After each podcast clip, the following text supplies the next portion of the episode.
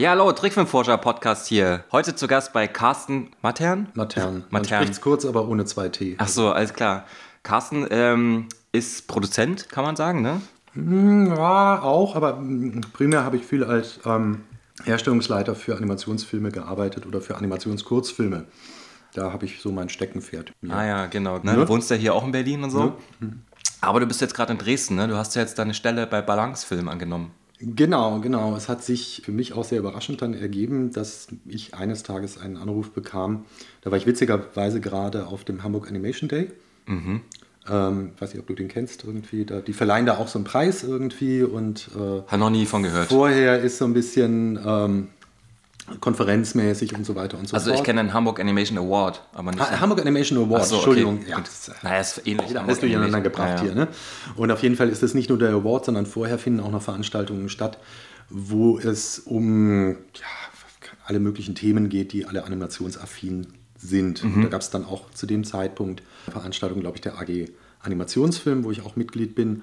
Und die habe ich mir angeschaut und generell äh, wollte ich einfach mal diesen Hamburg Animation Award sehen.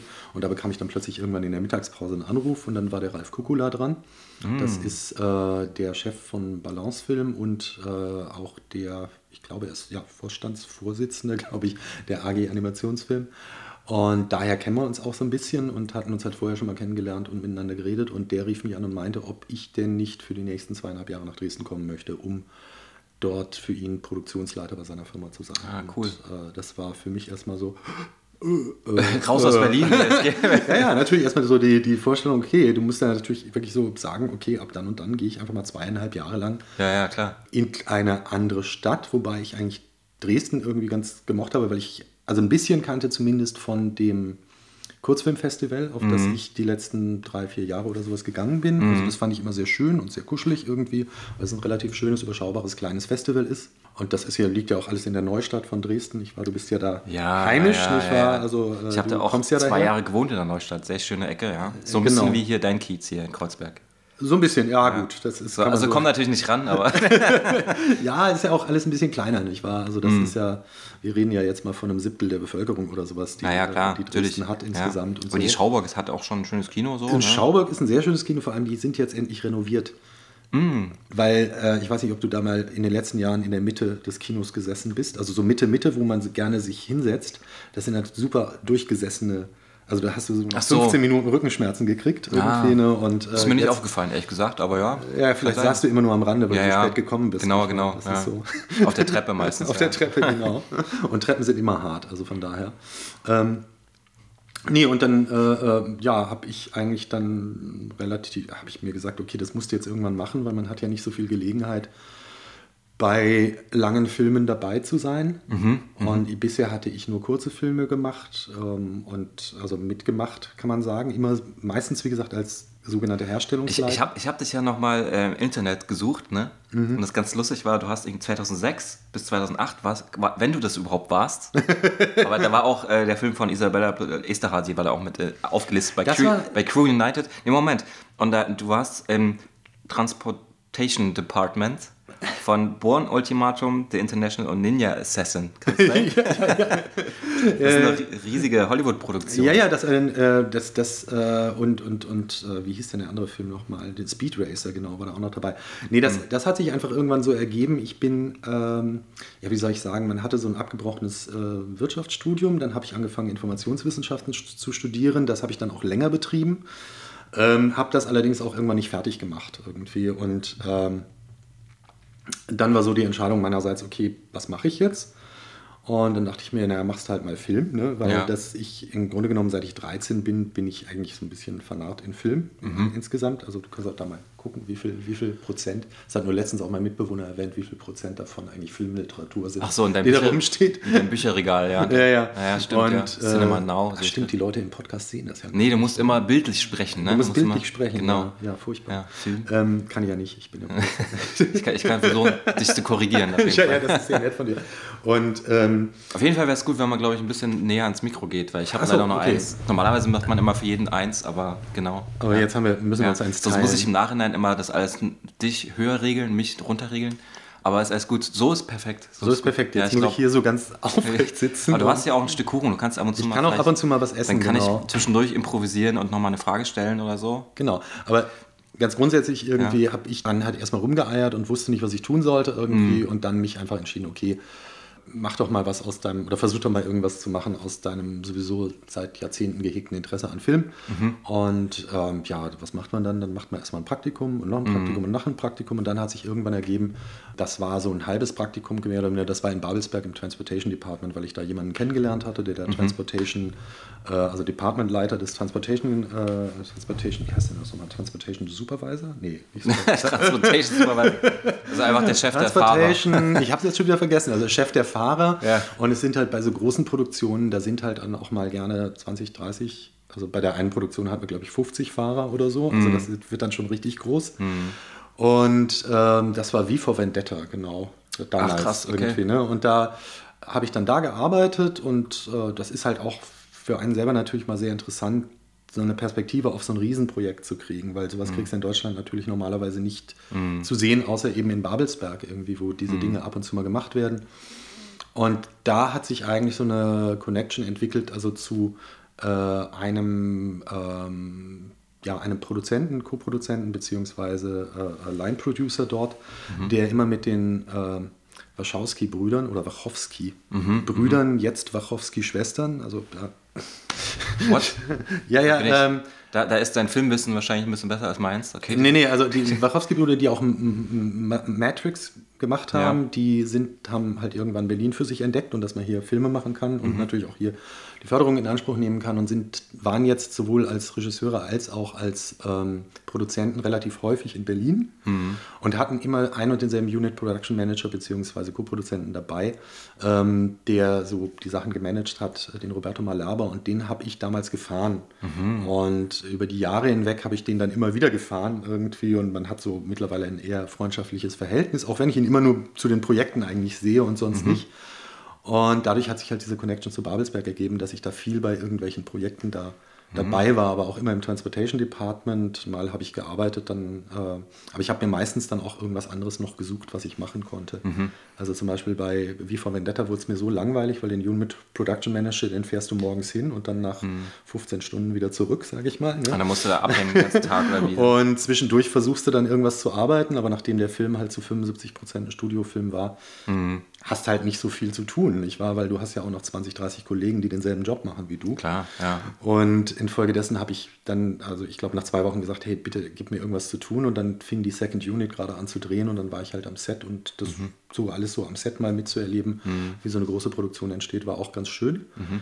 Und äh, weil du vorhin gefragt hast, aus den Wachowski-Brüdern oder Wachowski-Brüdern sind mittlerweile Wachowski-Schwestern geworden, weil ähm, Larry äh, äh, wurde zu Lana, nicht wahr? Und sein. Äh, Ach, krass. Genau. Keine Ahnung, das, ja. Okay. Genau, dann, dann waren sie Geschwister für einige Zeit und vor ich weiß nicht, anderthalb, zwei Jahren hat sich dann eben auch der andere Bruder entschieden, dass äh, das seine geschlechtliche wow. Identität nicht unbedingt die richtige war. Aha. Und somit sind sie dann von den Wachowski-Brüdern zu den Wachowski-Schwestern geworden, was natürlich ganz interessant ist, wenn man als Brüder bekannt wird. Ja, dann ist man dann irgendwann Schwestern. Ne? Ja. Ist, ja, nee, aber abgesehen, wir kommen total vom Thema. Ja, Entschuldigung. Ja, stimmt. Ich wollte eigentlich gar nicht so tief in diese Film. Aber Esther Hasi, genau. Esther Hasi war äh, für mich äh, tatsächlich eine Möglichkeit, also da Isabella und ich, wir haben uns irgendwann kennengelernt. Isabella Pluczynska ist, um das kurz für alle zu erwähnen, auch mal, ja. bevor man einfach so Name-Dropping macht und manche so Leute Indie, kennen Indie sie Filmemacherin ja auch, ne? Die ist so. eine polnische Filmemacherin, mhm. die Animationsfilme macht, die irgendwann äh, ihren Master gemacht hat an der Filmuniversität in Babelsberg, ihren Abschlussfilm Jam Session gemacht hat und damit dann gleich auf die Berlinale gegangen ist, äh, was immer gut ist, nicht wahr? Und dort einen silbernen Bären für den besten Kurzfilm Ach, gewonnen okay. hat. Mhm. Ne, was ihr genau, und mhm. äh, sie ist ja hier in Berlin ansässig, auch seit Ewigkeiten, seit, ich glaube, sie wohnt hier auch schon seit 15 Jahren oder so. Mhm. Und äh, sie ist äh, sehr produktiv. Sie kennt, glaube ich, auch Hinz und Kunz und Hinz und Kunz kennt sie. Die haben, die haben, die haben doch auch so ein Kinoabend, was sie immer organisieren. Ja, sie es gibt, es gibt an einem äh, Mann, hier nicht Frau, näher Freundin. zu, zu äh, nennenden Ort äh, irgendwie gibt es, also es gibt ein wunderschönes kleines, nennen wir es mal Kino im Friedrichshain, äh, wo mh, sich Leute jeden Tag treffen und einen Film gucken. Und da hat sie einen Abend und ich habe auch einen Abend. Ach, du hast auch Wir haben, genau, wir haben uns damals kennengelernt, weil ich war da schon und sie kam dann zufälligerweise dahin Mhm. und meinte, mein Gott, ich wohne hier irgendwie um die Ecke Mhm. äh, und ich wusste nicht, dass es euch gibt. Und ich habe nächste Woche Geburtstag, kann ich den nicht hier feiern? Mhm. Und zufälligerweise hat das gepasst und wir konnten ihr dann meinen Tag geben und sagen, okay, feier hier deinen Geburtstag. Mhm. Das geht schon in dem Kino und sie wollte halt auch Filme zeigen und so weiter und so fort. Ja. Und daher haben wir uns kennengelernt und sind seitdem befreundet. Und dann hat sich das halt bei Esterhazy das erste Mal ergeben. Das war halt das Projekt, was sie nach dem Studium gemacht hat. Da hatte sie, das hat sie aber angefangen mit einer Produzentin, die sie damals hatte, die Jamila Wenske. Und ähm, die haben halt gemeinsam dieses Projekt angeschoben. Das war eine deutsch-polnische Koproduktion, für die halt äh, in Polen Geld beantragt wurde, in Deutschland Geld beantragt wurde und die dann ja also nicht wirklich gut finanziert war, aber weil es war dann ein 25 Minuten Knet-Animationsfilm und äh, man hatte sehr wenig, im Grunde genommen zu wenig Geld, sag ich mal. Ne? Ja, klar. äh, um, um, das, um das zu stemmen. Und dann zog sich auch die Produktion sehr, sehr lange. Und ich habe dann irgendwann von der Jamila quasi dieses Projekt übergeben bekommen, weil sie selber eine große internationale Langfilmproduktion mitmachen konnte, was natürlich für sie, der sie auch noch nicht so lange vom Studium weg war, äh, eine große Herausforderung war und so weiter und so fort. Und im ähm, sie hatte damals auch eine Firma zusammen mit Isabella, nämlich Clay Traces. Die Firma existiert immer noch, aber dann, die haben sich dann im Verlaufe des Esterhazy-Projektes, weil Jamila halt auch nicht so viel Zeit hatte und so sich überhaupt darum zu kümmern, kann man ja auch verstehen, wenn du auf der anderen Seite halt so ein großes Projekt hast, das dich dann auch finanziert, weil Esterhazy hätte sie nie im Leben finanziert ähm, als Person. Ähm, die haben sich dann darüber irgendwie so ein bisschen getrennt und ich habe das Projekt noch bis zum Abschluss und bis zur Ah ja, Abrechnung okay. begleitet, sag War das dann mal, quasi ne? das erste Mal für dich, dass du wirklich produktionsorientiert dann gearbeitet hast? Also mit Äh, so ja, ja, und es war auch für mich natürlich eine große Lernerfahrung einfach. Also, dass man, also wie man Sachen abrechnet, dann musst du dich plötzlich mit so, ähm, mit so Aspekten beschäftigen. Also, was wird anerkannt, was darfst du ausgeben, wie viel darfst du ausgeben. Also, alle möglichen Regeln gibt, sind da natürlich, die du beachten musst bei der Abrechnung. Und Das äh, war- das das war war- aber ein gute, gute, Das war 2009, ne? Das war jetzt schon, ist jetzt schon Nee, acht, 2006, neun Jahre. 7? Ja, echt? Aber Egal. ist egal. Film ist Esterhazy und schöner 25-Minuten-Film, wie gesagt, äh, an dem lange rumgewerkelt wurde, weil die haben da, glaube ich, insgesamt zweieinhalb Jahre für gebraucht oder so oder zwei. Aha, Bin okay. nicht ganz sicher, weil es halt eben 25 Minuten waren und eben du hast nicht wirklich das Geld gehabt, um, ähm, sag ich mal, dir hochprofessionelle Leute zusammenzusuchen, die das dann in einer gewissen Zeit schaffen oder so. Ne? Sondern das war alles äh, mit Leuten, die teilweise als Praktikanten dort angefangen haben und dann dort weitergemacht haben, weil sie dann die Technik so gut konnten, dass sie weitermachen konnten. Und Isa natürlich selber irgendwie, aber 25 Minuten zu füllen als Animation ist natürlich schon eine Herausforderung. Aber für mich war es halt der Einstieg irgendwie überhaupt nicht mal mit diesem ähm, produzentischen Gewerbe auseinanderzusetzen und da natürlich insbesondere mit der Filmförderung, weil alles, was hierzulande natürlich Kurzfilm ist, auch alles, was Langfilm ist im Endeffekt, basiert natürlich auf Förderung. Also Genau. speziell der Kurzfilm basiert eigentlich ausschließlich auf Förderung, weil man weiß, man kann mit Kurzfilmen eigentlich kein Geld verdienen. Also da kommen geringe Beträge mal zustande, wenn man zum Beispiel äh, an so ein Kinderformat wie Siebenstein oder sowas seinen, seinen Film mal verkauft. Aber das sind dann irgendwie, das geschieht dann meistens deutlich später für ein paar tausend Euro. Oder man kann das bei Arte irgendwie platzieren. Ja, da ist dann auch nicht so viel. Da ist auch nicht viel Geld drin, nicht wahr? Weil es sind halt nur Kurzfilme und Kurzfilme gelten gemeinhin als nicht kommerziell, als ähm, ja, für die Kunst, nicht wahr? Und eben nicht fürs Geld gemacht. Und ähm, deswegen ist auch die Finanzierung von Kurzfilmen so relativ mager in Deutschland, weil es halt keinerlei kommerzielle Perspektive darin gibt. Und ähm, aber dazu kommen wir ja vielleicht noch zu der mageren Perspektive, was die Förderung anbelangt, oder wie? Ja, also ich meine, äh, ich habe halt gelernt durch meinen ähm, ersten Film, also ich habe ja mit meinem Abschlussfilm relativ viele Festivals besuchen können und ähm, ich weiß noch, wir hatten uns ja dann irgendwie bei meiner, bei dem nächsten, bei der Produktion von meinen letzten beiden Filmen nochmal kurz vorher getroffen und ich war total überrascht, wie viel Geld es dann plötzlich gab. Für mich, in, also nach dem Studium war das natürlich viel Geld, wo ich dachte so, ich habe meinen Abschlussfilm ohne Geld gemacht und mhm. plötzlich habe ich Referenzfördergelder und das waren irgendwie gar nicht so wenig. Und genau, du warst, glaube ich, auch in einem guten Jahr unterwegs, genau, hattest genau. 70 Punkte und hast 55.000 Euro gekriegt. Genau, genau, was, ne? ja. Und, ähm, und natürlich, wenn man dann zwei Filme macht, ist dann doch wieder, ja, aber trotzdem ist es super, ähm, Geld zu bekommen und ich war total überrumpelt, so wow, ich habe so viel Geld, ich kann Leute anstellen. ähm, ich meine, letztendlich hat es dann natürlich hin und vorne nicht gereicht, wenn man dann doch irgendwie zwei Jahre davon leben will und noch Leute bezahlen muss. Aber, ähm, das ist aber ich, ich fand es trotzdem äh, krass, dass es sowas überhaupt gibt in Deutschland. Und ähm, mhm. wenn man sich ein bisschen damit auskennt, also ich meine, das Du bist ja jetzt hier der Experte sozusagen. ähm, ja. Dann gibt es ja noch mehr Rädchen, an denen man drehen könnte, außer der FFA. Vielleicht, aber vielleicht ähm, können wir das mal so überbrückend irgendwie an dem Beispiel. Ich weiß nicht, vielleicht kann man irgendwie uns einen, einen Fantasiemenschen ausdenken. der, der jetzt, Nehmen wir die Moni? Die Moni. Achso, ja, okay. Die Moni. Wie, wie soll die Moni noch heißen? Moni Manisch. Moni Manisch.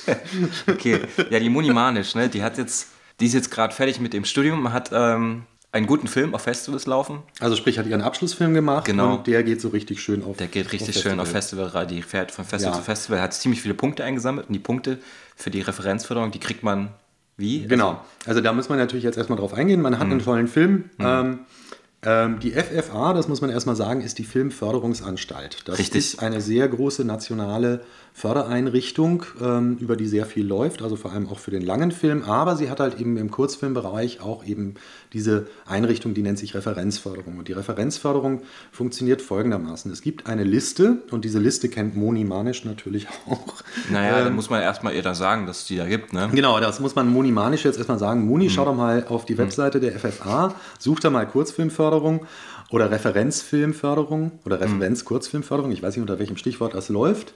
Und schau dir mal die Unterlagen an. Das ist, glaube ich, äh, die Richtlinie 6D oder so. Das weißt du auswendig oder was? das, ja, das war früher 7D, also so, von daher, okay. oder ja. D7, mm. Buchstabe oder, oder Zahl. Na, jedenfalls gibt es eine Liste mit Festivals. Ne? Und in dieser, da wird die Referenzfilmförderung erklärt, so ein bisschen zumindest. Und da gibt es eine Liste mit Festivals. Und äh, zu dieser Festivalliste das sind momentan 30 Festivals. Die Liste wurde erneuert 2017. Das sind mittlerweile 30 Festivals. Und dann stehen neben den Festivals immer noch bestimmte Wettbewerbe. Und wenn Moni Manischs Film in äh, ja, Genitiv mit Manisch zu bilden, ist immer ja, schwierig. Ne? Verdammt, ja. ähm, uns vorher mal überlegen müssen. Wenn, ja, verdammt, blöder Name, Scheißname.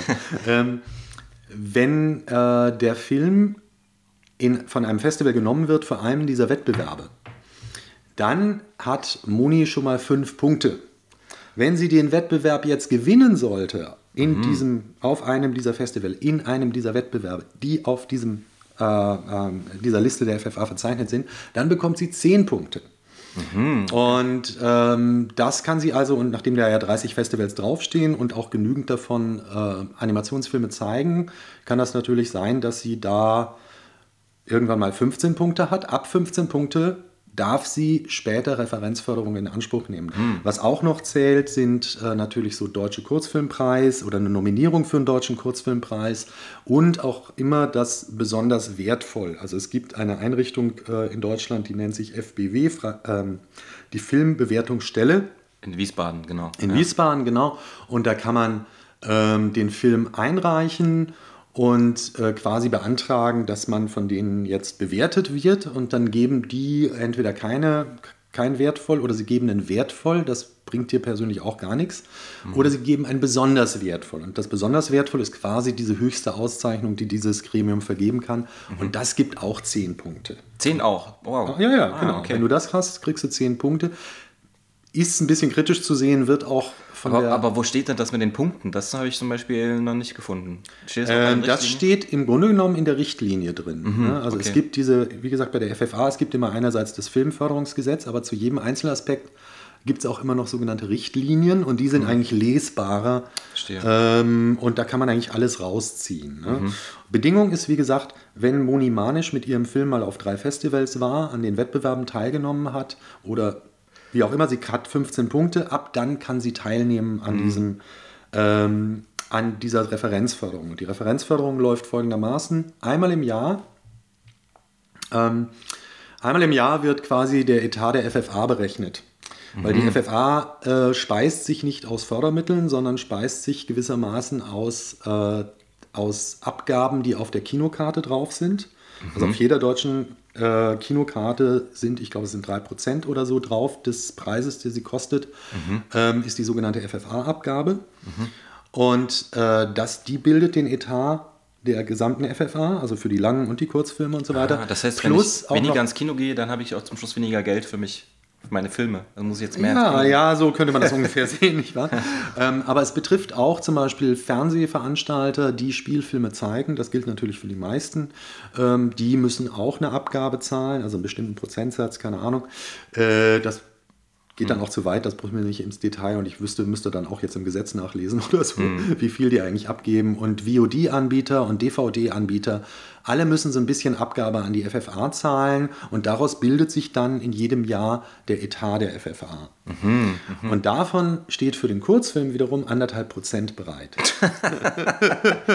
Ah, okay, verstehe. Und Also, äh, nachdem natürlich immer die Zahl der Leute, die ins Kino gehen und die Abgaben, die die Se- Fernsehsender zu zahlen haben und die DVD-Anbieter und so weiter, nachdem das natürlich immer schwankt, Hm. schwankt natürlich auch der Etat der FFA Mhm. und damit auch die anderthalb Prozent immer wieder pro Jahr. Hm. Und, äh, aber man weiß dann natürlich irgendwann, okay, so viel Geld ist im Topf. Und aber, aber wie hoch sind die Schwankungen? Gibt es irgendwie, also weißt du Mm, Also die Schwankungen beim Etat sind, äh, ich glaube, nicht so groß, weil die. FFA natürlich, äh, also die könnte ja nicht damit leben, dass sie irgendwie in diesem Jahr mal, äh, keine Ahnung, mal 40 Prozent weniger hatte als im Vorjahr. Das ist ein bisschen schwierig. Also die sind jetzt nicht so groß. Okay. aber ich würde sagen, also das ist sicherlich auch 10, 10 15 Prozent. Ich müsste mir angucken. Nein, ich sage dazu jetzt lieber gar nichts, was Hm. Ja, ja. Prozente Ja. anbelangt. Müsste ich mir angucken. Was aber eine hohe Schwankung ausmacht, ist, ähm, wie wird jetzt bere- der Punkt, den Monimanisch erworben hat, irgendwie durch Mhm. den, die Teilnahme oder die Punkte, die sind jedes in jedem Jahr unterschiedlich viel wert. Mhm.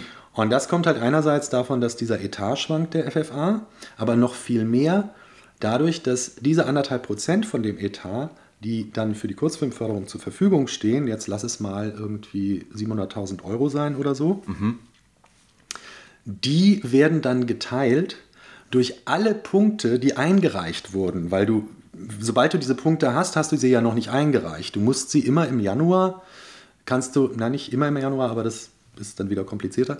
Ähm, Im Januar musst du sie eigentlich einreichen bei der FFA und sagen, hey, ich habe diese und jene Festivalerfolge gehabt oder das besonders wertvoll, mein Film hat jetzt 35 Punkte. Äh, und dann erfährst du im Anfang April bzw. Ende März, wie viel Geld es denn ist. Und weil die schauen dann nämlich, wie viele Punkte sind eingereicht worden Ja. und teilen dann einfach den Betrag, den sie haben, durch alle die gesamte Punktanzahl, die da ist. Hm, okay. Und das kann natürlich manchmal sein, da sind dann unter, was weiß ich, 900 Punkte eingereicht und manchmal sind es 1300 Punkte, die eingereicht wurden. Weil du weißt ja nie, wann reichen Leute ihre Punkte ein. Kannst du nicht sagen, weil das können die innerhalb von zwei, drei Jahren machen. Eigentlich drei Jahren. Also das heißt, genau wenn, wenn, jetzt, wenn jetzt sag ich mal, ähm, total viel gute Filmemacher oder gute Kursfilmemacher einfach in demselben Jahr einreichen, haben alle wenig. Genau, Da äh, da wird, das ist so ein bisschen der, sagen ich mach der, deutsche Jahr Film, der deutsche Kurzfilm wird dann bestraft dafür für seinen Erfolg. Genau, genau. Ja, ja, so Also so, so könnte man es zumindest sehen. Ja. Aber ganz grundsätzlich ist dieses System natürlich ein tolles, weil Hm. es wird, äh, der, weil, weil du hast wirklich, ein, wenn du das eingereicht hast und dir die Punkte, also dir das Geld zugesagt wurde, hast du ein Anrecht auf dieses Geld. Na, ich ich finde es auch super, weil man- ist dann irgendwie auch ein bisschen gefangen in diesem Geldkreislauf, äh, der immer wieder ausgeschüttet wird, um einen neuen Film zu machen. Auch wenn es vielleicht wenig ist, so, aber trotzdem hat man die Chance, ähm, einen Film für 3.000, 4.000 Euro zu machen, wenn es halt zu wenig ist, keine Ahnung. Ja. Also ich meine, 15 Punkte zu bekommen, Ist, ist natürlich, fünf- muss ja, man ja. erstmal machen, aber trotzdem, wenn man es geschafft hat, da hat man wieder Geld für den nächsten neuen Film. Also Genau, und wie gesagt, bei dir waren es ja, wie gesagt, äh, 70 Punkte, soweit Ja, ja. ich mich erinnern kann. Genau, genau. Also das weiß ich auch nur deswegen, weil wenn man selber oder wenn ein Projekt teilgenommen hat, eine Referenzförderung, dann kriegt man immer so eine Liste und da stehen dann auch alle drauf, die Referenzgeld gekriegt haben. Hast du sicherlich auch mal bekommen, ne? Ja, ich war ein bisschen verdutzt, weil wir hatten uns mal getroffen und du wusstest halt haargenau, wie viel ich bekommen habe. Aber die ist ja auch online einlesbar, ne? Man kann die ja äh, kann auch sein, dass die auch online gestellt wird. Ja, ich weiß nur, dass man die zugeschickt bekommt, wenn man auch dran mhm. teilgenommen hat und da stehen mhm. Alle anderen Filme da, wie viele Punkte die hatten genau. und dann wie viel Geld sie bekommen mhm. haben. Und äh, jeder bekommt für den Punkt dann das mhm. gleiche Geld, aber wie gesagt, dieser Betrag schwankt halt sehr also stark. Also das ist jetzt, sag ich mal... Und wie stark er schwankt, nur nochmal, um mhm. darauf zurückzukommen, zum Beispiel im letzten Jahr war der Punktwert, der einzelne Punktwert 560 Euro, glaube ich, so um den Dreh. Mhm. Und im Jahr davor war er 900 Euro wert. Ah, okay. Und das ist natürlich schon eine extreme Schwankung. Na ja, na klar. Und das ist natürlich, ja, das ist nicht so gut, dass man da nicht mhm. so eine Berechenbarkeit hat, sage mhm. ich mal. Ne? Ja. Und, Und du meintest irgendwie neulich auch mal, man kann die auch jetzt gesondert einreichen. Also wenn ich jetzt ein Jahr Punkte gesammelt habe, man kann es ja mal zwei Jahre machen wahrscheinlich, ne? Ja, es ist sogar noch ein bisschen komplizierter, weil es ist natürlich. Ah, verdammt. weil ich hab, also, also Moni hat jetzt ein Jahr Festivaltour hinter sich, hat jetzt schon, sag ich mal, 20 Punkte Wann gesammelt. Wurde, okay, nee, fangen wir mal an. Wann, also er, wir reden jetzt von einem Film, den der Robert gemacht hat. Ne? Und der Film heißt? Welchen? Achso, Moni, nein, Moni, wir reden Moni, über Moni. Moni. Nee, wir gehen Ach so, über Moni. Nicht über mich jetzt hier. also, na, erstmal ist wichtig, ähm, wenn, also äh, was wichtig ist, der Fertigstellungstermin deines Films.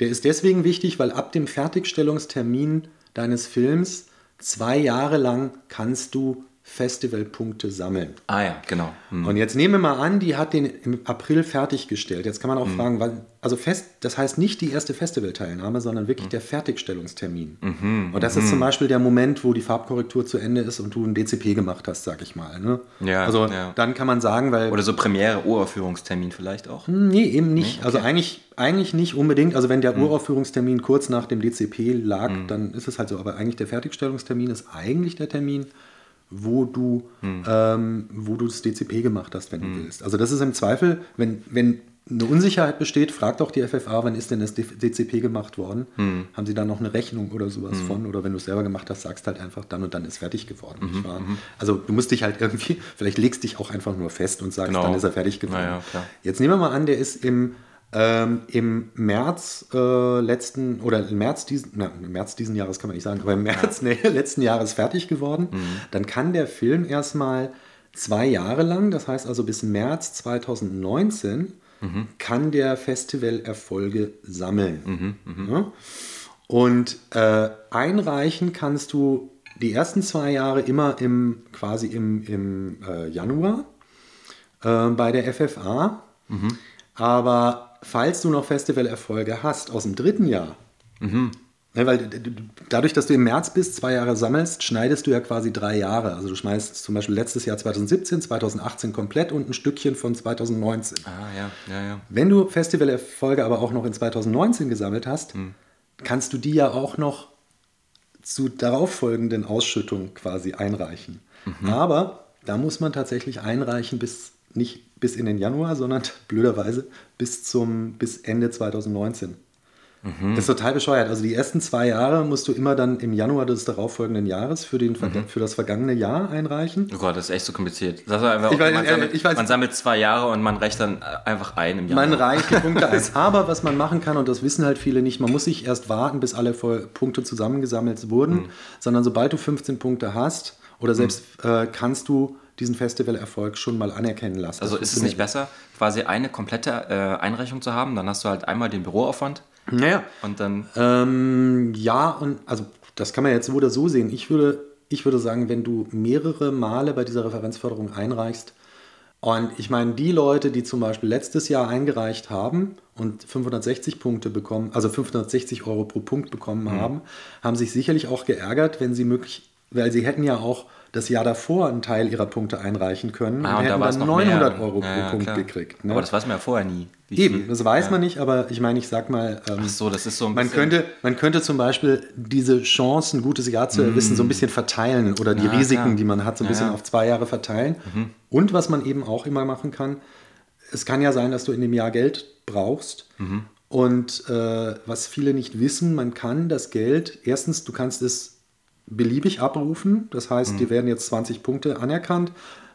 das entspricht dann irgendwann so und so, also das entspricht dann so und so viel Geld. Und von dieses Geld kannst du natürlich auch auf mehrere Projekte verwenden. Das hast du zum Beispiel gemacht. Du kannst es aber auch verwenden, indem du sagst, okay, in diesem Jahr möchte ich eigentlich nur entwickeln. Und zum Entwickeln, was braucht der Mensch? Zeit. Du musst Zeit haben, indem du nicht am Battle, also quasi indem du dich ernähren kannst und in Ruhe. Aber das ist irgendwie komisch, kannst. weil die FFH hat doch immer so eine komischen Richtlinien mit der Auszahlung. Ist immer, erstmal gibt es, glaube ich, 50 Prozent, dann 30, dann 20 Prozent. Ja, ja, aber das ist natürlich, wenn du sagst, wenn du einreichst, also erstens ist es nicht, natürlich nicht der Standard, dass man sagt, irgendwie, ich mache jetzt aus meiner, meinem Referenzgeld, das ich habe, Entwicklungsförderung, aber es steht auch im Gesetz ausdrücklich drin, dass man es machen kann. Ach so, verstehe, Ne? okay. Da muss zwar dann die FFA nochmal gesondert Aber dann fragen die es gibt- wahrscheinlich trotzdem immer wieder nach, ja, wir wollen jetzt einen Rohschnitt von ihrem Film sehen, bitte. Und dann so, ja, nee, ich mache doch hier Entwicklungsphase. Nee, nee, das verstehen die dann schon. Also du Okay, sagst okay. halt zum Beispiel, du machst denen halt ein Budget, das habe ich mit Isa zum Beispiel mal gemacht. Hm. Ähm, da wussten wir, wir haben eine bestimmte Anzahl von Punkten ähm, und äh, also Isabella Pluschinska und dann äh, haben Hm. wir haben wir gesagt, okay, dann lass uns doch jetzt mal Entwicklungsförderung machen. Was wir gemacht haben, wir haben ein Budget gemacht mit ähm, Drehbuch, Storyboard, Character Design, Mhm. ich glaube Background Design oder sonst irgendwas war dabei. So ein paar Punkte und haben dann insgesamt diese damals ihr zur Verfügung stehenden 13.000 noch was Euro für die Entwicklung des Films, Mhm. des nächsten Films quasi abgerufen. Und das ist natürlich eine schöne Sache, weil du einfach erstmal ähm, dir erstmal überhaupt ermöglicht wird, in Ruhe etwas zu entwickeln. Ja, ja, total, total. Möglicherweise auch andere Leute zu bezahlen, Mhm. die dir helfen, Dinge zu machen und so. Und kannst natürlich dadurch eine wesentlich schönere Präsentation haben, mit der du dann wieder zu, an die Förderer herantrittst. Es gibt ja eben nicht nur diese Referenzförderung, es gibt ja noch andere Förderungen. Das finde ich nämlich auch mal ein bisschen schwierig bei der FFA. Also ich habe damals auch, beziehungsweise, ja, nee, ich bleibe mal bei mir jetzt, nicht, ja, nicht die Moni. la- Lassen wir die Moni mal aus dem Spiel. Glaub- Das geht, glaube ich, wesentlich besser, Ja, wenn ja. du deine eigenen Ähm, Beispiele nennst. Ja, ich glaube, glaub bei mir, ich hatte damals irgendwas kalkuliert, wie lange die Produktionsphase dauern wird und natürlich auch Storyboard und Animatic und sowas mit reinkalkuliert. Mhm. Aber das ist so eine Phase, da kann alles passieren, weißt du? Man kann dann sagen, okay, ich hau die Story komplett mal an die Tonne und fange dann mal von vorn an. Mhm. Und dann hast du einfach mal wieder drei, vier Monate in die Tonne, also musst du nochmal neu anfangen. Ja. Und das schiebt sich alles so nach hinten hinaus. So, das ist natürlich besser, wenn man da so eine Stoffentwicklungszeit vorher schon mal gefördert bekommen hat. Mhm, und damit dann, okay, ich weiß, okay, jetzt kann ich sofort anfangen, einen Film zu machen. Das wäre eine, ja, das ist eine Genau, also- logischere Herangehensweise eigentlich. Ähm, ja, und, und wie gesagt, du, weil viele Leute brauchen ja auch einfach, also es ist auch ganz normal, dass für einen kreativen Produ äh, Prozess brauchst du vielleicht auch mal Zeit. Zeit. Das, es gibt ja auch so viele, deswegen gibt es ja für Künstler auch so viele, oder nicht so viele, also Residencies zum Beispiel. Ja, ja, klar. Hast du ja auch letztens in deinem Podcast mit Anne Breimann Genau, ja. gehört, dass es für sie Gut, dass du total... Werbung für einen Podcast machst, finde ich sehr gut. ja, natürlich. Ja, ja. Ich mache total Werbung für den Podcast. Ja, Also das ich war auch eine den sehr schöne Sendung, muss man nochmal hören.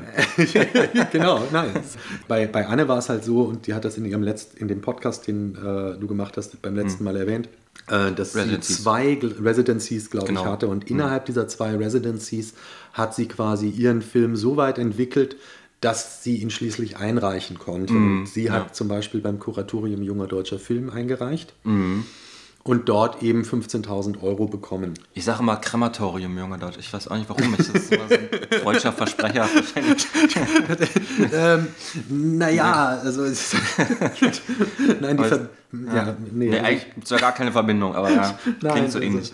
nee, ja. ja, das war schon, genau, das war schon super, dass es da bei Anne schon ähm, darum auch ging, mal was Neues irgendwie zu entdecken. Bei FFA habe ich das Gefühl, kaut man jedes Mal wieder aufs Neue durch, weil natürlich auch jeder so ein bisschen Erfahrung gemacht hat mit der FFA, mit dem Also zumindest jeder, der, der das Glück hat, einen erfolgreichen Film zu haben, der auf Genau. Festivals geht. Genau, Also so weil war das sonst ja- kommst du da ja erst gar nicht ran. Genau, so war das bei mir auch, aber man hat trotzdem noch überhaupt keine Erfahrung mit den anderen Förderinstituten, Mhm. mit den Fördersystemen. Es gibt ja auch Stiftungen und so ein.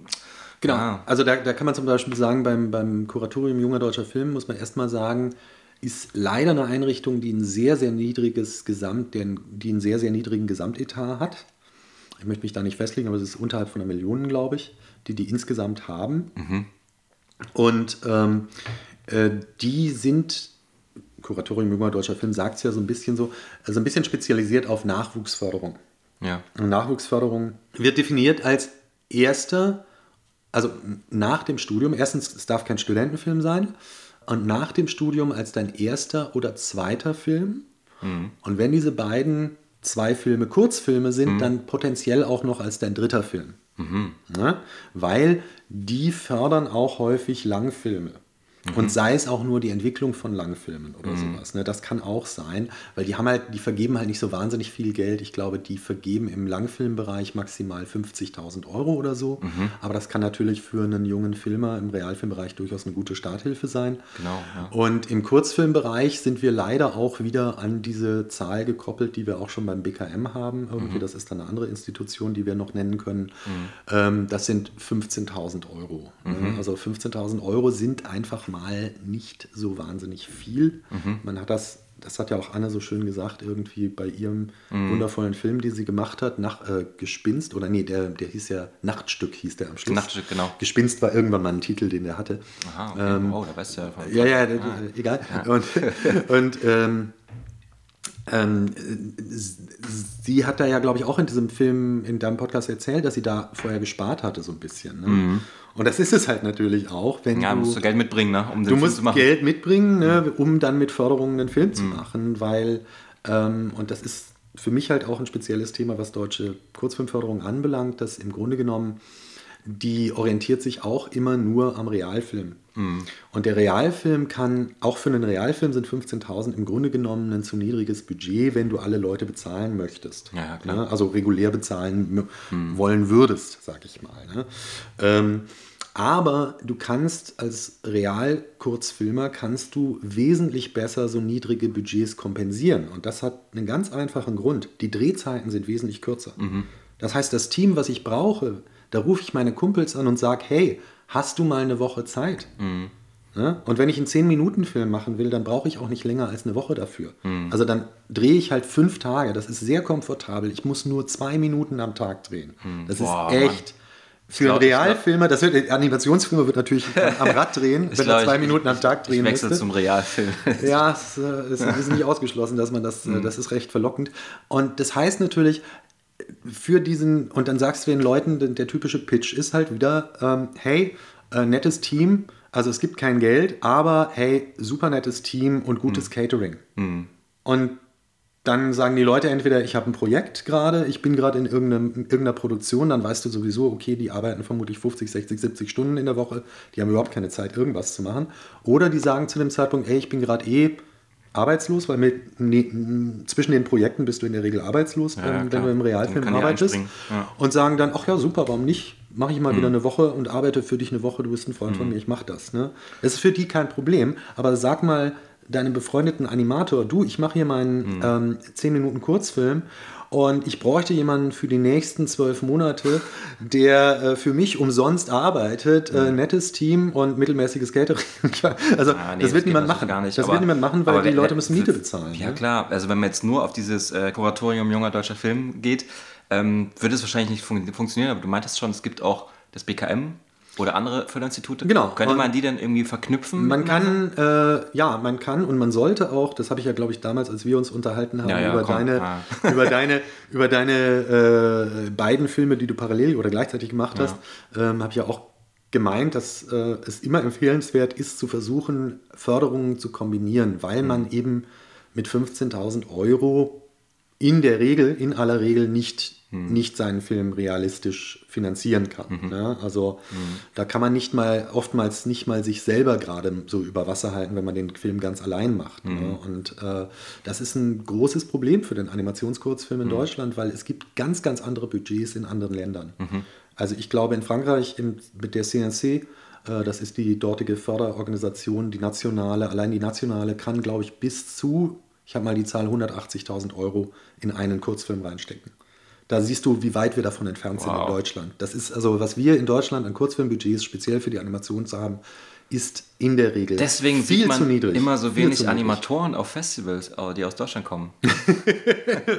ja doch, äh, meistens die, die aus dem Studium rauskommen mit einem super Film, nicht wahr? Genau, Und genau. Danach es gibt halt immer nur die Studis so in, der, in dem Young Animation Club sozusagen, haben wir uns öfters mal getroffen, aber ja, man. Danach wird es halt haarig, ja, weil total. die Leute, äh, wie gesagt, mit Kurzfilmen äh, eine Existenz zu bestreiten, ist extrem schwierig in Deutschland. Mhm. Ähm, zumal, wie gesagt, die FFA ist eigentlich der größte Batzen, mhm. diese Referenzfilmförderung. Das heißt, du musst eigentlich unbedingt erfolgreich sein auf Festivals, um deinen nächsten Film machen zu können, mhm. mit ein bisschen mehr Geld. Und du solltest okay. in der Regel, wenn du zum Beispiel Referenzgeld hast, solltest du unbedingt auch versuchen, entweder noch andere nationale Förderer zu finden. Und national gibt es eigentlich für Kurzfilme nur zwei. Das ist das BKM.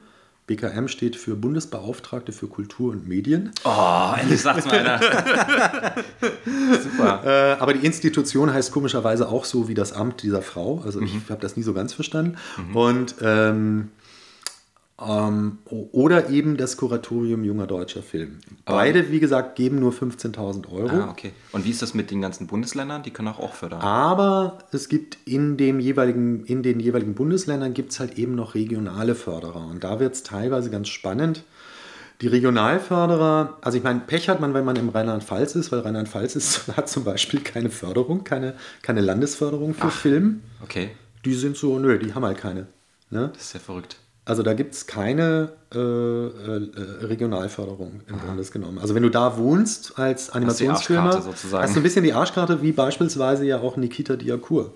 Hm. Der, der da ja, den du auch schon interviewt hast in mhm. einem Film und der, genau. ja, ja, in, in, einem Film sage ich schon, in einem Podcast.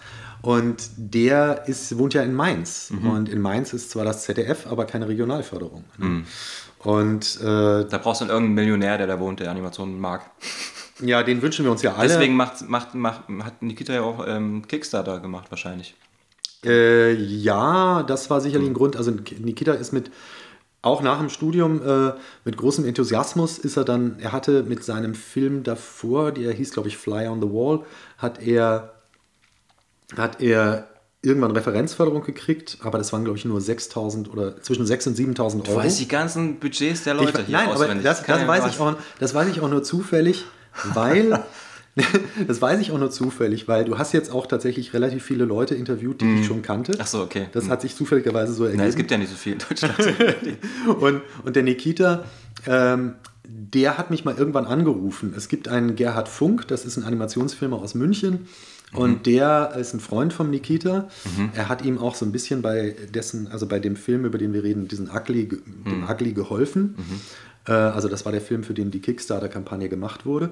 Äh, und der hatte mich angesprochen, ähm, oder wir hatten mal ein längeres Gespräch auf einem Festival, nämlich in Chibon. Oder mhm.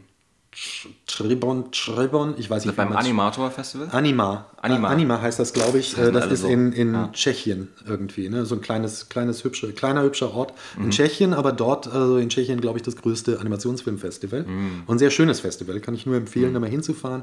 Und auf einer Bootsfahrt habe ich mich mit dem Gerd unterhalten, der dann wiederum mich irgendwann angerufen hat und gemeint, ey, ich kenne ja diesen Nikita. Mhm. Und Nikita hatte vor irgendwie drei Jahren oder sowas mal äh, sollte der einen Film fertigstellen und hat es mm. immer noch nicht gemacht. Mm. und ah, er arbeitet aber noch an dem Film ja. und hat jetzt schon zum zigsten Mal verlängert und jetzt hat er auch noch eine Kickstarter-Kampagne gemacht mm. und dadurch Geld eingenommen und irgendwann muss das auch abgerechnet werden und man muss jetzt erstmal verlängern und so weiter und so fort. -hmm, und -hmm. ob ich ihm denn nicht helfen könnte. Und da habe ich mich dann mit dem Nikita zusammengesetzt oder beziehungsweise wir haben uns unterhalten und Nikita kennst du ja, ist ein total sympathischer Typ. Mhm. Und dann war das Projekt auch noch super interessant. Also mhm. ich fand es super spannend und er hat äh, diese tollen Kickstarter-Videos gemacht, die ich auch jedem empfehlen kann. Also mhm. Ugly, Kickstarter, Film, Animationsfilm. Mhm. Schaut euch diese Kickstarter-Videos an, die der gemacht hat. Die Kickstarter. Der hat, Nein, der hat einfach alles richtig gemacht, weil ja. ähm, normalerweise mit einem Animationskurzfilm als No-Name. Ne? Also, genau, ja, äh, ja. Ist, ist, eigentlich ja, man fast, muss echt viel Werbung machen. Ne? Ist ne? fast keine Chance irgendwie, dass du damit dein Ziel erreichst. Und mhm. bei ihm waren es nur in Anführungszeichen 10.000 Euro, die mhm. er erreichen wo wollte. Mhm. Und man muss auch immer bedenken, man, wenn man die Kampagne aber gut fährt, wie er das gemacht hat. Er hat das ganz vorbildlich gemacht. Er hat auch eine Menge ausgegeben für mm, ja, überhaupt genau. diese Kampagne zu machen, weil in dieser Kampagne, in diesen Werbespots tauchen ja auch seine animierten Charaktere auf. Mhm. Ne? Und äh, das musst du ja auch erstmal herstellen und das kostet natürlich auch wieder Zeit und Geld, mhm. sodass du einen Teil des Geldes, was du einnimmst von Kickstarter, eigentlich schon wieder ausgibst, um überhaupt die Kampagne zu machen. Ja, also das ist ein typisches. Du musst ja dann auch dann diese Präsente und so für Leute, die das dann irgendwie. Ja, ja, und die Präsente und er hat sich halt richtig Mühe gegeben. Also allein die Präsente bei ihm. Hm. Äh, hast, hast du so eine Platte eigentlich da? Hast du was gegeben? Äh, nee, eine Platte muss ich ihm, glaube ich, nochmal. Ich glaube, er hat mir öfter mal versprochen, dass ich eine bekomme. Ah, okay. Äh, so eine Picture Disc, glaube ich. Ja, ja mir das, hatte ja. das auch versprochen. Ja, ja, ja, ja der verspricht das allen möglichen Leuten und dann kriegen nee, wir das nie. Aber nee, nee, und ich hatte, ich fand halt das dann auch so interessant, wie geht eigentlich die deutsche Förderung damit um, wenn man nachträglich Geld kriegt, also nachträglich Geld ähm, Ah, ja, heranschafft. ne? Weil es ist ja im Grunde genommen so, äh, das ist auch bei den großen, also in Deutschland ist es eigentlich so, deine Finanzierung muss stehen, bevor du den Film anfängst. Und wenn später dann noch Heißt Geld... dann, es wird dir wieder Geld weggenommen, weil du ja Geld von anderen Leuten bekommen hast? Das kommt drauf an. Das kommt drauf an. Ähm, du musst halt dann nachweisen, dass du dieses Geld, was später dazugekommen ist, dass du das dann auch au ausgegeben hast.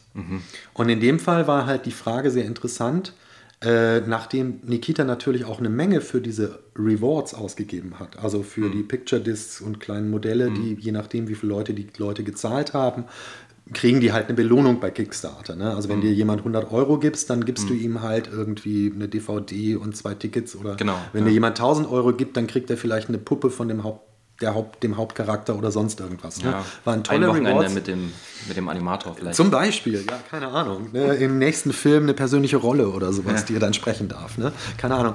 Ähm, und, und für mich war es dann wieder interessant und deswegen habe ich es unter anderem auch gemacht, weil ich mir dachte, oh, das ist ja mal eine schöne Fragestellung. Wie geht eigentlich der, die deutsche Förderung damit Mhm. Und? um? Wie haben sie? Sie akzeptieren, sie haben auf jeden Fall, also ich bin mir nicht sicher, ob das für die, war das vielleicht auch ein bisschen neu oder sowas, das Phänomen, aber sie akzeptieren auf jeden Fall, dass man zum Beispiel für die Rewards Geld ausgibt. Und das muss man denen halt dann separat nachweisen und sagen, okay, das wurde ausgegeben für die Rewards, deswegen ist es dann dieses Geld nicht im Film gelandet, sondern da hat sich gewissermaßen äh, aber die Kickstarter-Kampagne musste ja gezahlt werden, Genau, ne, dass das ja. überhaupt läuft. Was die Kickstarter-Kampagne aber in jedem Fall bringt, sie hat ein bisschen Geld gebracht, also Mhm. bei weitem nicht diese 10.000 Euro, weil wie gesagt, also ich glaube, Mhm. bin mir nicht ganz sicher, müsste nochmal nachschauen, ich habe ja die Abrechnung gemacht, ich glaube sogar Mhm. über die Hälfte wurde ausgegeben für diese ganzen Rewards und äh, diese Kickstarter-Videos machen und so weiter und so fort. Wilde Partys auch dann. Äh, Total, guckst und Nutten die ganze Zeit. Irgendwie kann man sich ja vorstellen. Ja, klar. Ähm, nee, ähm, äh, entscheidend für, für Nikita, was, äh, glaube ich, ganz wichtig war, war einfach äh, sein Projekt publik zu machen. Und auch diese. Na gut, da ist aber nicht jeder, je, nicht jeder hat ja irgendwie Bock auf Kickstarter oder beziehungsweise, ich weiß nicht, ob das jetzt auch schon wieder so ein bisschen überholt ist überhaupt oder ob man viele Leute bekommt, ich würde sagen, Geld ich, bekommen. ich würde mal sagen, Leute sollten nicht auf Kickstarter setzen Hm. äh, als unbekannter Filmemacher. Hm. Weil du als unbekannter Filmemacher, wenn du einen kleinen Animationsspielfilm, dein persönliches Projekt hast und keinen dicken Namen, sag ich mal, ne, dann brauchst du es eigentlich auch gar nicht versuchen, da. Ja. an nennenswerte Summen ranzukommen. Genau. Weil klar, du wirst immer durch Friends and Family irgendwie vielleicht da äh, ein paar paar, hundert. Euro Ja, ja, zusammenkriegen. aber Aber was, sag- was, was es viel interessanter wäre, vielleicht nochmal weg von dem Kickstarter zu kommen. Entschuldigung, ja. Weil wir sind so ein bisschen abgedriftet, äh, wäre diese, diese ganzen äh, BKM und äh, Medienboard, weil da haben wir jetzt noch gar nicht so richtig drüber geredet. Du, Richtig. mein, du meinst da bei dem Kuratorium junger deutscher Film beim BKM bekommt man maximal nur 15.000? Genau. Ähm, ähm, genau, und beim, beim Kuratorium sind es die ersten, wie gesagt, zwei Kurzfilme, beziehungsweise wenn die zwei, die ersten Genau. beiden, also nach dem Studium, wie Mhm. gesagt, die ersten beiden Kurzfilme, aber wenn es beide, beide, die ersten beiden Filme Kurzfilme waren, kann man theoretisch sogar noch für den dritten Mhm. beantragen. Und wie gesagt, aber die Obergrenze sind 15.000 Euro. Mhm. Die haben, lass mich lügen, ich glaube dreimal im Jahr Einreichung, kann Mhm. man da einreichen. Ah, okay. Hinzu kommt noch, das muss man dazu sagen, dass vom Kuratorium zusammen mit den BKM gibt es noch eine Kinderfilmförderung. Und da kann man auch einreichen. Ach, cool. Äh, wenn du natürlich einen Kinderfilm machst. Ja klar. Also wenn ja. du keinen Kinderfilm Unter machst, Vorsatz dann.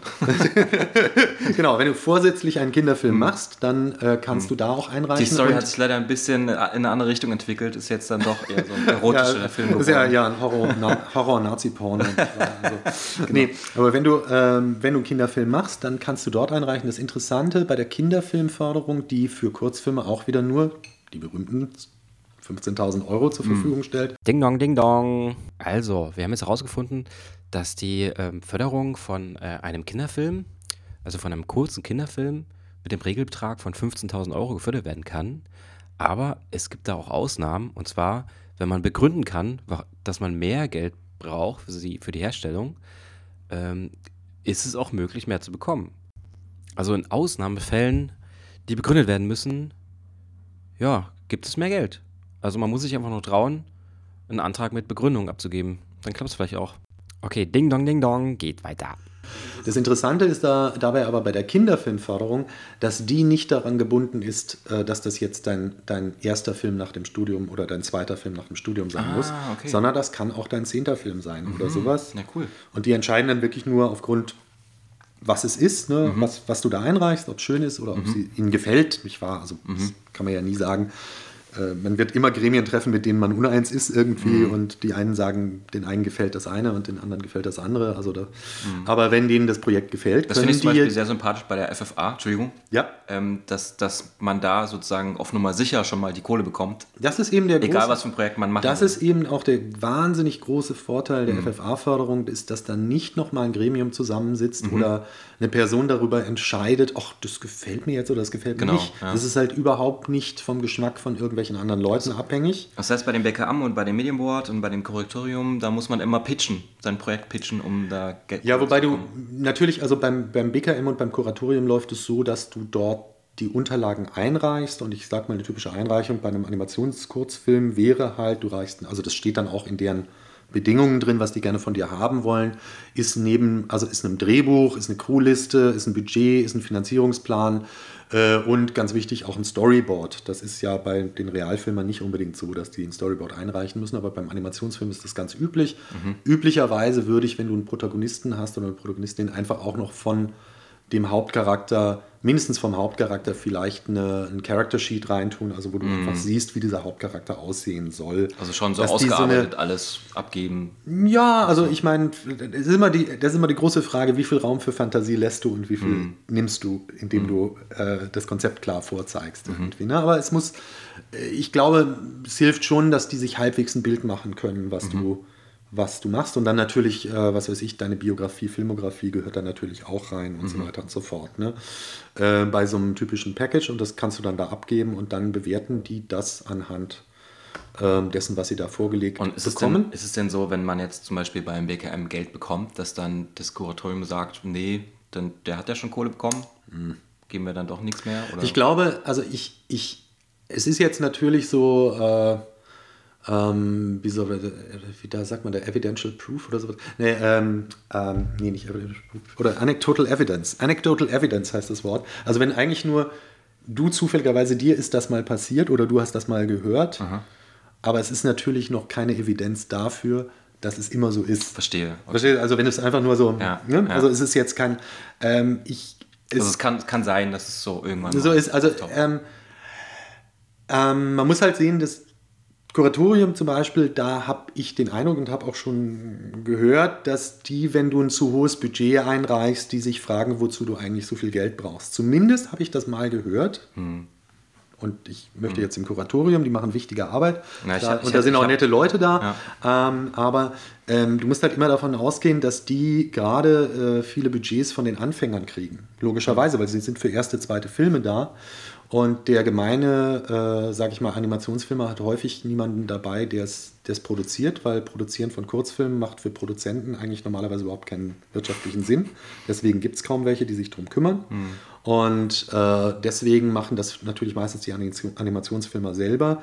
Gerade wenn sie jung sind, sehen dann ihre Budgets so aus, dass sie sich denken, ach, ich kann 15.000 Euro kriegen, ja, dann verteile ich die doch mal auf mich und dann brauche ich noch jemanden für den Sound und dann brauche ich und dann kriegen die immer für welchen du hast Film mich gerade sehr gut nachgemacht, vor zwei Jahren, ja. und, und demnach kriegt natürlich das Kuratorium dann auch eben Budgets, wo jemand glaubhaft versichert, dass er für 15.000 Euro einen 10-Minuten-Film zum Beispiel machen kann in der ja so, Animation. okay, okay. Also die wissen Was nicht, ne- wie viel eigentlich ein Film wert sein kann oder muss. Ähm, ja, weil da natürlich, äh, und, und wenn du dann permanent gefüttert wirst mit solchen ganz niedrigen Budgets, Ja, hast du natürlich auch das Gefühl, wenn plötzlich jemand mal realistisch kalkuliert und mit sogenannten Rückstellungen arbeitet und Beistellungen, das können wir dann später noch erklären, was das ist, und plötzlich dann ein Budget abgibt, was einfach mal für einen 10-Minuten-Film, und das ist überhaupt nicht unrealistisch, 150.000 Euro aufruft, äh, dass die dann natürlich sagen, das ist ein total absurdes Budget. Ne? Also es kann doch nicht sein, dass das so viel kostet. Ne? Also Moment, man gibt dann sozusagen einen Kalkulationsplan von seinem Film ab und man gibt aber so eine Art nicht nur so, ich brauche nicht eure 15.000, sondern ich gebe da so eine Kalkulation haben, was insgesamt alles kosten würde.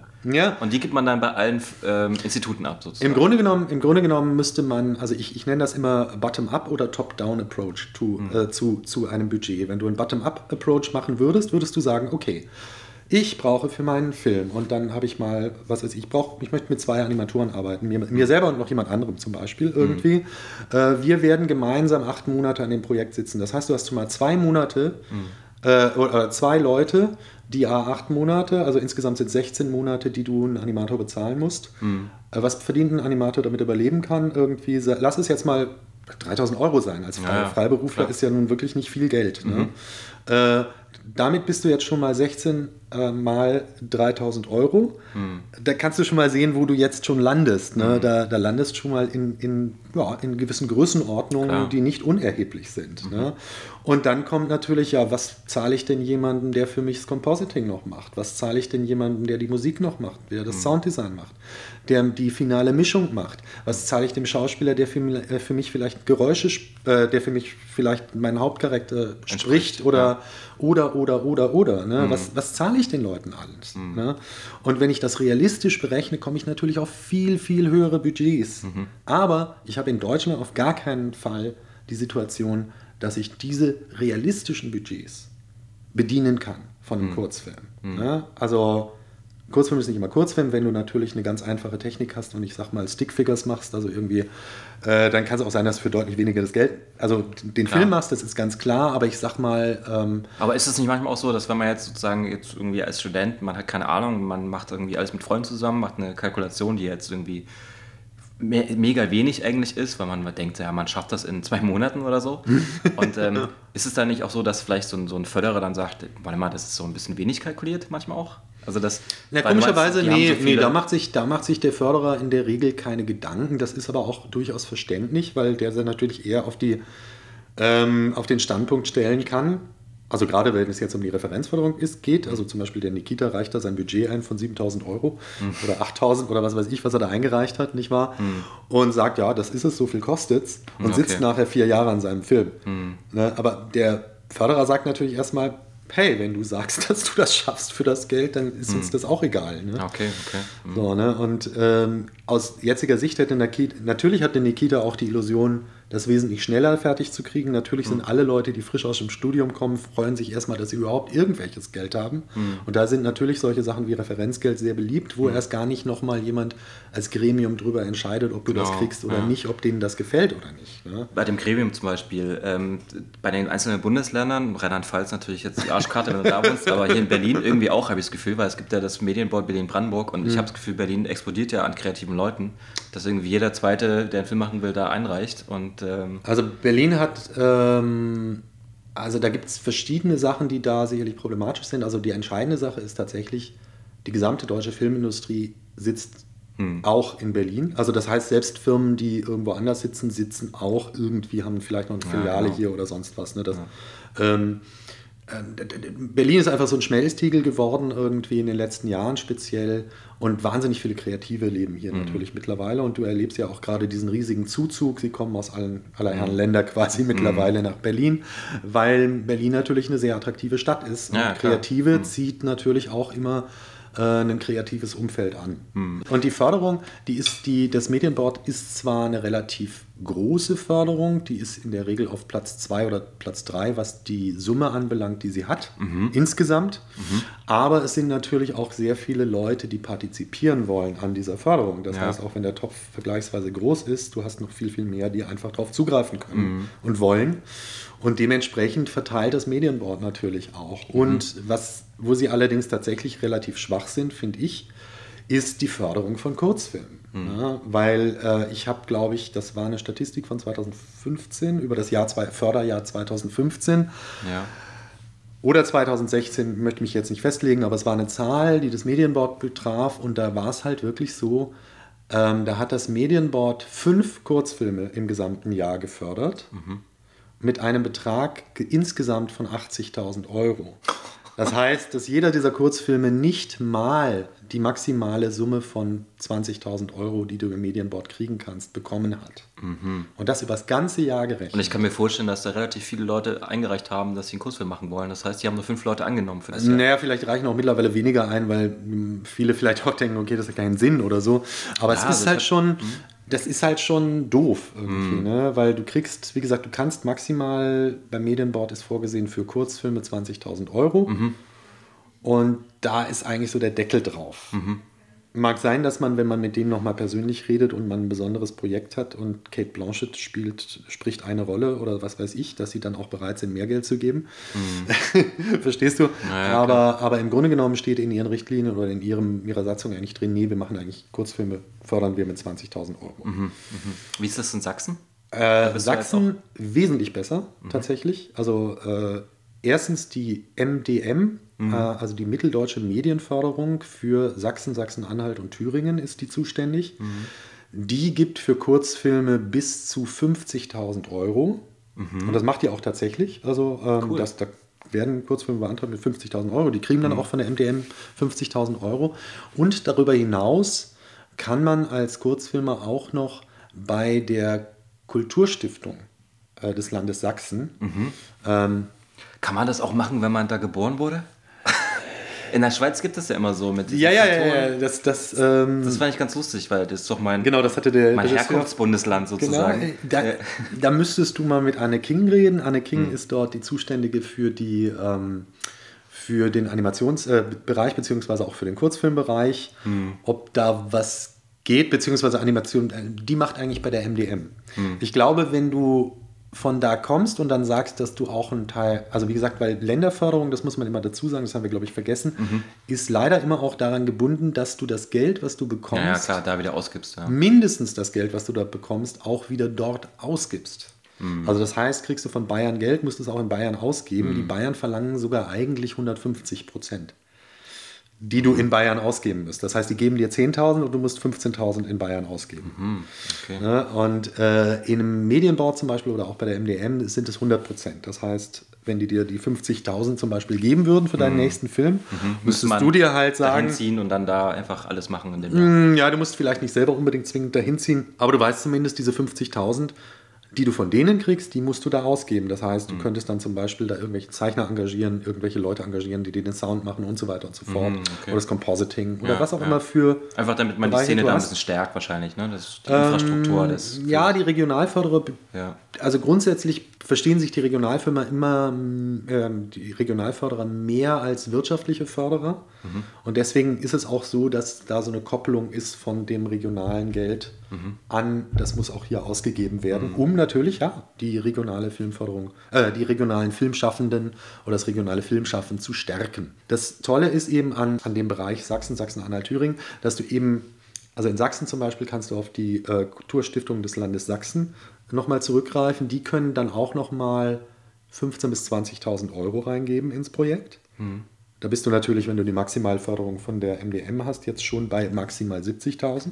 Und dann kannst du gerne auch noch bei der SLM beantragen. Das ist die Sächsische Landesmedienanstalt. Hm, okay. Und da würde ich sagen, ist das Limit nach oben vielleicht 15.000 oder so, die die auch noch reingeben können. Ne? Und dann bist du plötzlich bei 85.000 Euro. Ich krieg von den ganzen Leuten, die du gerade erwähnt hast, kriege ich immer E-Mails, immer so Spam-E-Mails von wegen, hier, komm doch mal dahin, komm doch mal dahin. Dann denke ich immer so, ja, wenn die mir das schicken, dann kann ich auch Geld da beantragen. Also das würde ich ja jetzt nicht als Spam beantragen, wenn die so nett sind und dir was wieder schicken. ja, irgendwie. ja, genau. Und der große, ich sag mal, natürlich ist auch ein Vorteil äh, in dem Bereich, ähm, also erstens, das wird dort bereitwillig auch für, für Kurzfilme Geld gegeben. Hm. Da wird sich natürlich auch das Projekt angeschaut, Mhm. wird sich auch angeschaut, was du vorher gemacht hast irgendwie. Aber ich würde sagen, im Vergleich zu Berlin ist es einfacher aus verschiedenen Gründen. Ich glaube, die Förderung in äh, MDM-Land, so nenne ich jetzt mal Sachsen, Sachsen-Anhalt, Thüringen, Mhm. Ja. damit man nicht immer nennen müsste, möchte, ist generell äh, animationsaffiner, deutlich animationsaffiner als äh, in ähm, Berlin-Brandenburg, habe ich den Eindruck. Ähm, und äh, du hast natürlich auch tatsächlich nicht so wahnsinnig viel Konkurrenz. Ne? Mhm. Also Ja, während die hier in Berlin, glaube ich, sich schon ziemlich irgendwie pff, ja, aussuchen können, was sie nehmen irgendwie, Mhm. also aus einer ganzen riesen Pool von potenziellen Leuten, die da Geld beantragen, Mhm. sind es da tendenziell, nehme ich an, weniger Projekte, die eingereicht werden. Mhm. Und deswegen hast deine Chance natürlich auch größer, Mhm. da was zu bekommen. Es gibt auch andere ähm, Kurzfilmförderungen oder Förderungen, also ich weiß es jetzt natürlich nicht aus allen Bundesländern, aber ich weiß zum Beispiel, dass in Nordmedia-Land, das muss man dann auch wieder so sagen, weil Nordmedia ist quasi die Förderung von Niedersachsen und Bremen zusammen. Die haben, ist auch keine wahnsinnig kleine Förderung, aber das ist natürlich so ein Flächenland und äh, die geben auch bis zu 50.000 Euro in, in einen Kurzfilm können die reingeben. Ne? Also das haben die auch in ihren Regeln stehen. Im Vergleich, wie gesagt, immer zu diesen maximal 20.000, die zumindest in den Regeln des Medienboards drinstehen. Ja, ja. Und ich glaube, in Nordrhein-Westfalen sind es 25.000 Euro für den Kurzfilm maximal bei der Regionalförderung der dortigen Filmstiftung äh, Nordrhein-Westfalen.